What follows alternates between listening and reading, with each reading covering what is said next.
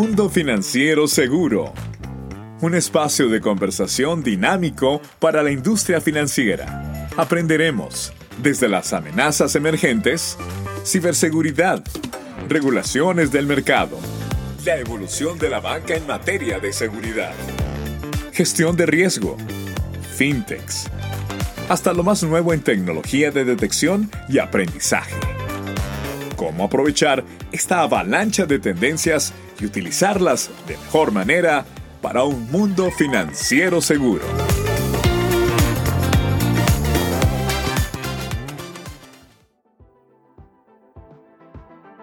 Los clientes están migrando rápidamente de los canales tradicionales hacia los nuevos no presenciales. Cada paso en la cadena da lugar a una mayor abstracción y a los consiguientes riesgos y retos de fraude. Las fugas de datos generan enormes pérdidas económicas, costos operativos, legales, reputacionales y sanciones.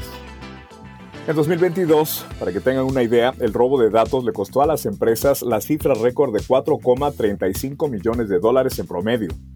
Esto de acuerdo con la encuesta realizada por la firma AGCS, filial de Allianz, en noviembre de 2022.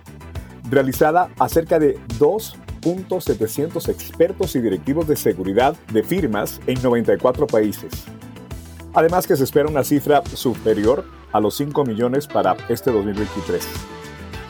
En contraste, la expectativa del cliente es que sus riesgos sean bajos en cada punto de interacción, a la vez que su experiencia siga siendo coherente y positiva. Bienvenidos a Mundo Financiero Seguro, el podcast de Plus TI. Soy su anfitrión Juan José Ríos y hoy discutiremos el rol de la seguridad de la información en la estrategia de fraude. Nos acompaña como invitado especial y me da muchísimo gusto recibirte Julio San José, Manager Director de Álvarez y Marsal, experto en gestión de la seguridad, normalización, criptografía, evidencias electrónicas e innovación en seguridad. Fue responsable de la primera certificación ISO 27001, obtenida por un banco español, y es coautor de Seguridad de las Tecnologías de la Información, la construcción de la confianza para una sociedad conectada, un libro centrado en generar confianza y confianza en el mundo digital. Como miembro del Subcomité de Seguridad Informática, CTN 71 diagonal SC 27, ha ayudado a redactar estándares nacionales e internacionales. Julio San José posee varias patentes en la protección de aplicaciones móviles. Y desde Colombia, Marta Leuro, que es nuestra coanfitriona, VP de Customer Success and Consulting de Plus TI, experta en procesos operativos, gestión de riesgos, cumplimiento regulatorio, implementación de modelos de gestión y prevención de fraude. Ambos, gracias por acompañarnos. Vamos hacia España. Julio, bienvenido a nuestro podcast. Es claro que el robo o fuga de información es un riesgo para la seguridad, que impulsado por la digitalidad se ha convertido en uno de los más importantes y críticos. ¿Cuál, desde tu expertise, debería ser el rol de la seguridad de la información en la estrategia de fraude? Muchísimas gracias, Juan José, por la presentación y muchísimas gracias también a PlasTI por permitirme estar hoy aquí con ustedes. Es un placer poder compartir algunas de nuestras experiencias y algunas de nuestras opiniones para, con sus clientes y con oyentes que tenemos. Eh, efectivamente, el robo y las fugas de información se han convertido en un, día a día. Eh, pero tenemos que ver que una gran parte de las fugas de información tienen como objetivo ser habilitadores de fraude. Hay que, además, hacer un reconocimiento previo, ver cómo están las defensas, ver cómo funcionan los defensores. Esto hace que tengamos que el rol del agente de sistemas de, de seguridad de la información deba de pasar a ser más activo. Deba de pasar a ser mm, dentro de su estrategia, debe orientarse hacia un incremento de la detección en una etapa más temprana, haciendo un análisis más allá de la propia TI y haciéndolo cada vez más amplio y holístico. Hoy vamos a hablar del rol de la seguridad de la información en la estrategia de fraude. Y es que es innegable que la información ha tomado una importancia invaluable. Veíamos las cifras que nos compartió Juan José. Por lo mismo, la protección y la seguridad de la información se convirtieron en el foco de las entidades financieras. Por otro lado, es evidente que hay fallas con las tecnologías, con las vulnerabilidades, también encontramos ausencia de controles y por supuesto el factor humano. Y es que el factor humano pues se convierte en, el mayor y más crítico riesgo a gestionar desde el punto de vista de seguridad. Por una parte, un riesgo interno o por otro lado, un riesgo externo puede ser intencional, puede ser accidental. En lo interno, claramente los empleados por descuido o porque desconocen las políticas de seguridad, pues permiten esas fugas de información. Y en lo externo, los clientes, pues que no conocen sus riesgos, por lo mismo, pues no, pues, no pueden gestionarlos. O simplemente por exceso de confianza, pican, como lo comentaba Julio, en cuanto limbean Muchas veces es falta también de interés y de esa forma terminan entregando sus credenciales y, sus datos. Para mí definitivamente el robo de información eh, se convierte en uno de los mayores desafíos y es donde veo esa convergencia entre seguridad de la información y gestión de fraude. Coincido completamente con Julio que el robo de información es el habilitador del fraude. Así las cosas, me gustaría preguntarle a Julio si existen elementos en común entre la seguridad de la información y la gestión del fraude que pudiéramos capitalizar y trabajar en conjunto estas dos áreas. Muchas gracias, Marta. Eh, pues sí, la verdad es que existir, existen, están en nuestras organizaciones. Aunque aparentemente podía pensarse que los equipos de seguridad de la información están más centrados en los riesgos TIs, eh, es verdad en algunas entidades, y que los equipos de fraude están centrados en la detección a posteriori y en los análisis después de que los hechos han ocurrido, esto afortunadamente está cambiando. Los equipos de ciber están pasando a convertirse en la primera barrera en la lucha contra el fraude, trabajando en dos grandes frentes. Primero, diseñando protecciones e implementándolas cada vez más eficientes y más eficaces. Tenemos que recordar que los defraudadores cada vez son más sofisticados y que el tiempo de respuesta cada vez es menor. Y, y también haciendo que la monitorización continúe de forma permanente 365 días al año, 24 horas al día.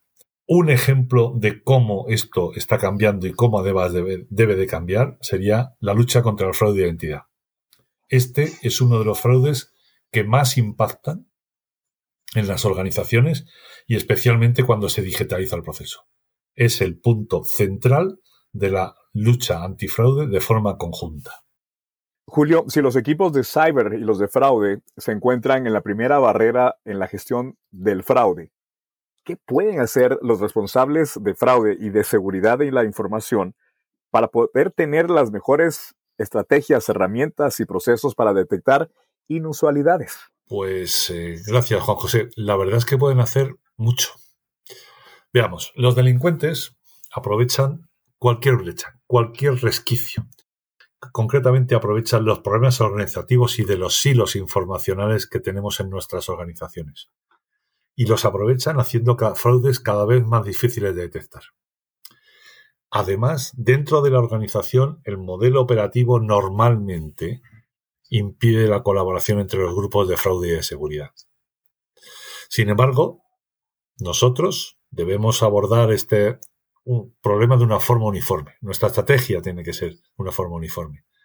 Es necesaria una colaboración, un intercambio de información permanente ya que las amenazas, los comportamientos y los baseline son los mismos en ambos mundos.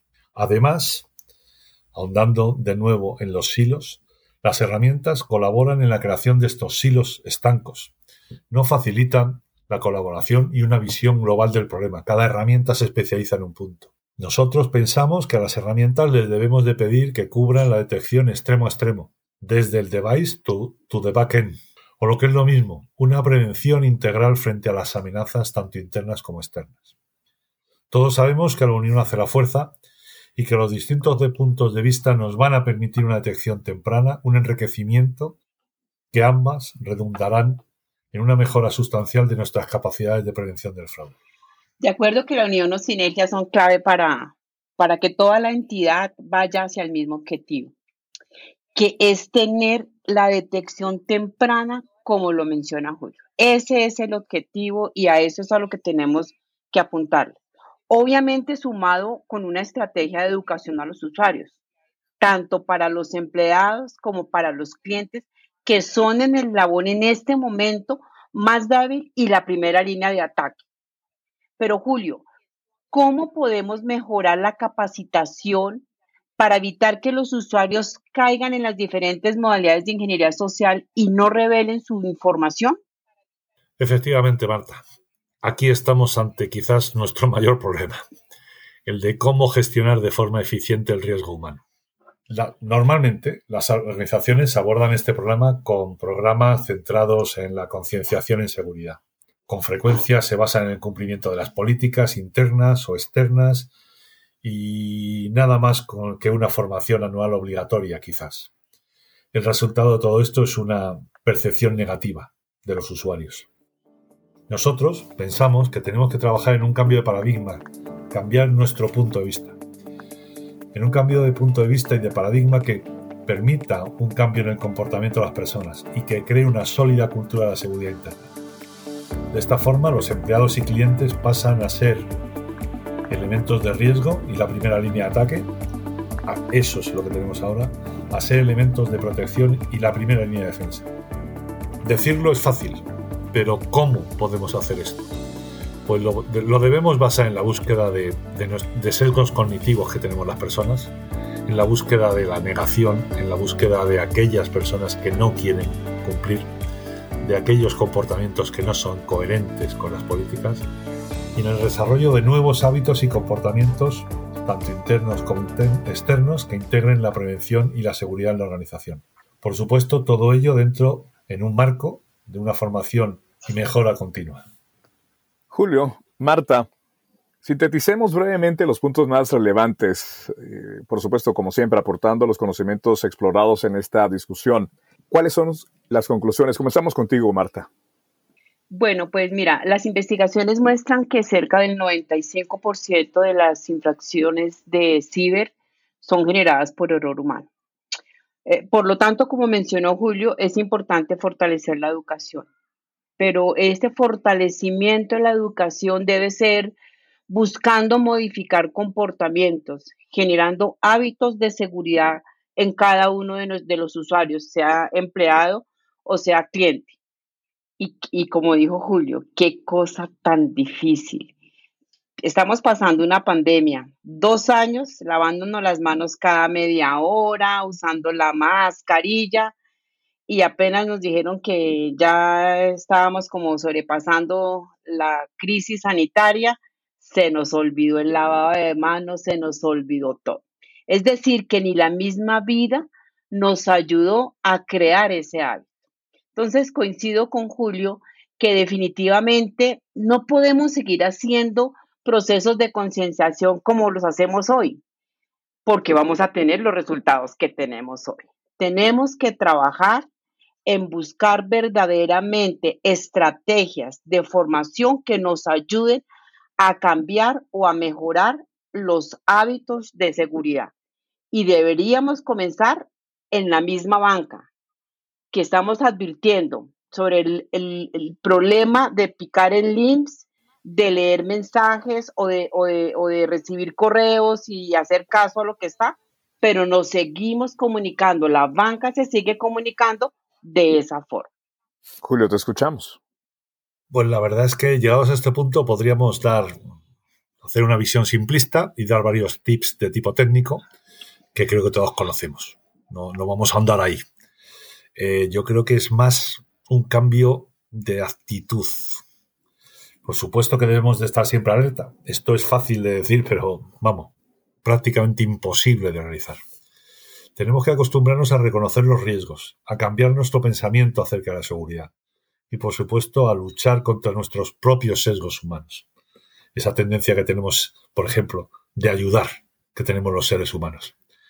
Esto significa, por poner ejemplos reales, que si recibimos un correo que, no de alguien que no conocemos, lo revisemos siempre con ojos críticos. O que si alguien nos pide nuestra contraseña o password o el PIN, el número secreto de nuestra tarjeta, siempre hay que primero pensar que no lo va a necesitar, que no lo va a necesitar. En resumen, y, y ahondando y profundizando en el mensaje también de Marta, nuestra postura debe ser la de prudencia, parar y pensar. En mi opinión personal, siempre es mejor decir que no una vez que arrepentirse después. Muchísimas gracias, Julio San José, desde España, y Marta Leuro, desde Colombia. En resumen, debemos adoptar una nueva forma de entender la seguridad como algo que debe dejar de ser un esfuerzo paralelo para convertirse en algo intrínseco al diseño de los procesos, productos y servicios. La tecnología continuará su avance y con ella vendrán nuevas oportunidades y riesgos. Es por ello que la seguridad, siguiendo el consejo de Julio, un consejo de oro, queda en nuestra prudencia. Gracias por acompañarnos. Les esperamos en el próximo episodio de Mundo Financiero Seguro. Soy Juan José Ríos. Hasta la próxima.